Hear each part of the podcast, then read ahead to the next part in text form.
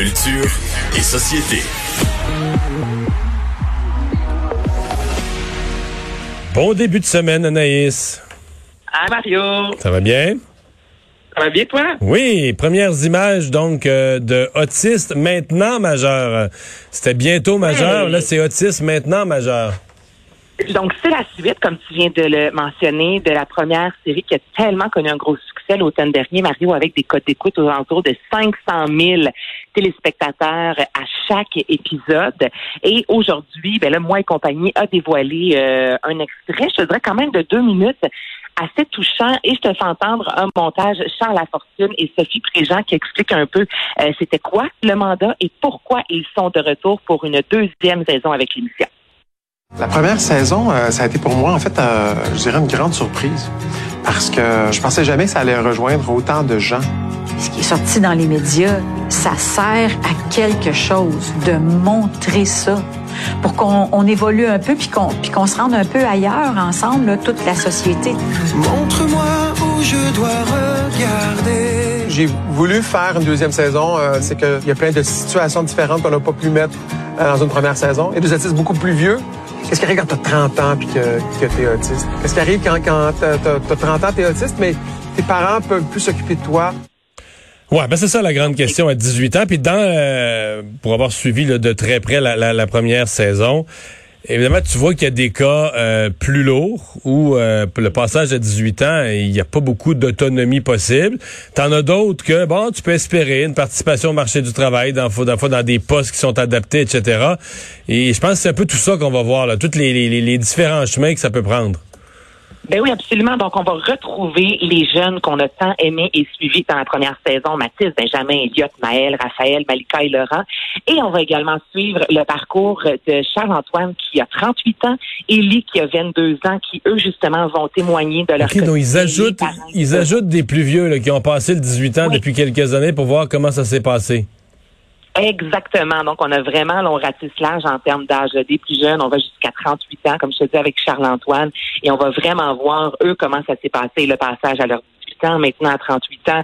Est-ce que tu peux vivre seul? Les parents, justement, à un certain moment dans leur vie, des fois, sont un peu moins présents. Donc, comment est-ce qu'on s'arrange au niveau euh, familial? J'ai vraiment hâte de voir cette deuxième saison-là. Moi, je suis certaine que ce sera aussi bon, même meilleur que la première. Et ça va commencer le 23 septembre à 19h30 sur Moi et compagnie. Bon, on a hâte, euh, on a bien hâte de, de voir ça. Euh, les mouchoirs. Ça, c'est le genre d'émission qui nous fait toujours un peu pleurer. ouais, mais c'est très bon, là, je veux dire, c'est, c'est tout à fait vrai ce que disait Charles Lafortune là, dans l'extrait. Euh, non, c'est Sophie qui disait dans l'extrait. Euh, de faire avancer toute la société, parce qu'évidemment, on vit pas tous ça. Tu as des gens qui vivent cette réalité-là, des parents au quotidien, mais le reste de la société, euh, pas toujours conscient. Même, je pense même des gens euh, qui peuvent des fois se montrer ennuyés, ils se font servir à la caisse, puis la personne est un peu plus lente, on, montrer de l'impatience, puis il y a comme une ouverture, une- juste une conscience qui fait que tu réagiras plus de la même façon. Ça, c'est c'est très bien. Je pensais plus qu'il faisait d'album, lui, Francis Cabrel?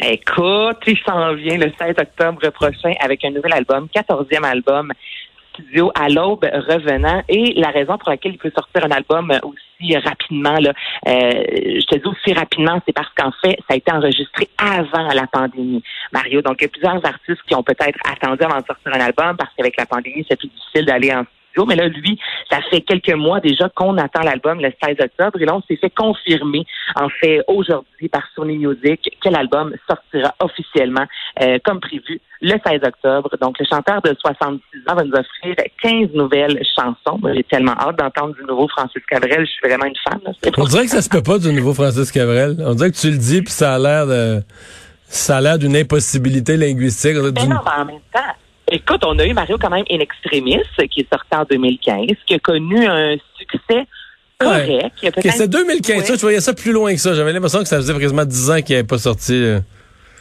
Non, Ah, quand même. Écoute, c'est le 2015. Mais tu sais, comme je te dis, c'est un album euh, qui a peut-être un peu moins fonctionné. Il y avait un son un peu différent du Francis Cabrel qu'on connaît là, vraiment euh, les, les chansons Petite Marie de ce monde qui ont vraiment bercé, je te dirais, l'histoire de tout le Québec. Mm. C'est tellement bon. Et pour ceux qui aiment Francis Cabrel, je ne sais pas si tu l'as vu durant la pandémie, mais lui, là, presque à tous les soirs, il était sur Facebook aux deux soirs pour interpréter une chanson. Donc, au total, il y a 56 vidéos de Francis Cabrel présentement sur Facebook. Comme là, je vais te faire entendre le reste du temps. C'était lui dans son studio avec plein de guitares qui chantait. C'était bon. Rien qui mérite qu'on en parle, non, rien d'inquiétant. Un miroir pour que tu te fardes, oh je t'aime pourtant. Plus personne ne nous regarde. Défaut de l'avoir vu au Québec, parce que cet été, lui, il devait justement faire plusieurs spectacles chez nous, mais évidemment, ça a été annulé. On peut en attendant le suivre sur les médias sociaux. Une exposition de Christian Dior? Christian Dior qui va débarquer officiellement au Musée McCord à la fin du mois de septembre. Et là, on va nous proposer euh, parce que Christian Dior, ce qui est fou, Mario, c'est que c'est 11 ans d'activité. Tu sais, le, le gars, l'homme en soi, a été euh, notamment, euh, il a déjà dessiné pour le, Figaro illustré. Je veux dire, il a fait plein de choses dans sa vie. Mais quand on parle vraiment de Christian Dior, de la haute couture, c'est de 1947 à 1957 et en 10 Ah oui, c'est 11 ans. C'est pas plus que ça. Non, pas plus que ça. Et en 11 ans, il a été, on a pu justement acheter notamment ses créations dans une quinzaine de pays. Il y avait 2000 employés qui travaillaient pour lui. Ça a été le premier euh, couturier français à faire la une du Time. Tu sais, Christian dans un court laps de temps, c'est incroyable tout ce qu'il a fait. Et avant son arrivée dans la haute couture, on dit qu'en général, c'était 3 mètres de tissu, exemple, pour faire une robe de femme. Quand lui est arrivé, c'était 20 mètres de tissu. Donc, il a vraiment révolutionné l'histoire euh, de la mode après la guerre et c'est vraiment ça, le fameux New Look. Ça, c'est les robes avec un corset, donc très cintré au niveau de la taille et de la poitrine. Et là, ensuite, là, c'est des mètres de tissu, un peu comme des poupées Manson, là, vraiment euh, très ample au niveau des hanches. Alors, c'est vraiment ce qu'on va découvrir dans l'exposition. Il va y avoir des robes de bal, des robes de soirée, des tenues de ville. Donc, on nous promet au minimum une douzaine de robes. Et évidemment, on va vraiment nous raconter l'histoire de cet homme-là qui est décédé, comme je te dis, en 1957 d'une crise cardiaque en Italie et comment il a réussi à révolutionner le monde de la mode dans un si court laps de temps. Quand on commence à lire sur ce créateur-là, là, Mario, c'est incroyable de voir comment la volonté et le talent peuvent nous mener loin dans la vie. Et tu veux me parler de Big Brother, une nouvelle version? Et là, c'est euh, c'est une autre affaire. C'est que ce ne sont plus généralement le principe de la télé-réalité, c'est de mettre ensemble des gens qui ne sont pas connus et qui le deviennent. Mais là, on teste autre chose. Eh oui, excuse-moi, j'ai ri quand tu le dis, mais c'est parce que personne s'attendait à ça. Et on a déjà eu un Big Brother. Je sais pas si tu t'en souviens, à V en 2010, tout à fait. qui avait été un pas pire gros flop télévisuel, on va se le dire. Et là, nouveau annoncé aujourd'hui, Big Brother célébrité. Donc, c'est l'adaptation québécoise de cette télé-réalité américaine qui fonctionne énormément. Et là, ben, on nous promet la présence de personnalités artistiques, sportives, influenceurs et ce sont des gens, je vous rappelle le concept, là, c'est simple, ce sont des gens qui se retrouvent sous un même toit pendant des semaines et des semaines et là, on doit user de stratégies euh, pour réussir des activités, entre autres, physiques, sociales, des, des épreuves, on doit éviter l'élimination et à la fin, les gens éliminés votent pour le grand gagnant. Reste à voir quelle célébrité sportive, quelle célébrité, euh, quel chanteur, quel influenceur. Est-ce qu'ils sont choisis, puis ils veulent pas le dire, ou ils sont juste pas encore complètement choisis?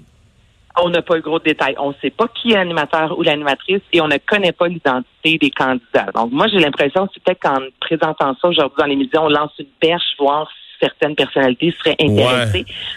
Parce qu'il y a aussi un risque qu'on n'en connaisse pas un, là. C'est-à-dire que ce soit des influenceurs que peut-être quelques jeunes connaissent, mais tu sais que quand ils nous disent, mettons, c'est des super vedettes, là, que moi, me les présente, j'en connais zéro, là.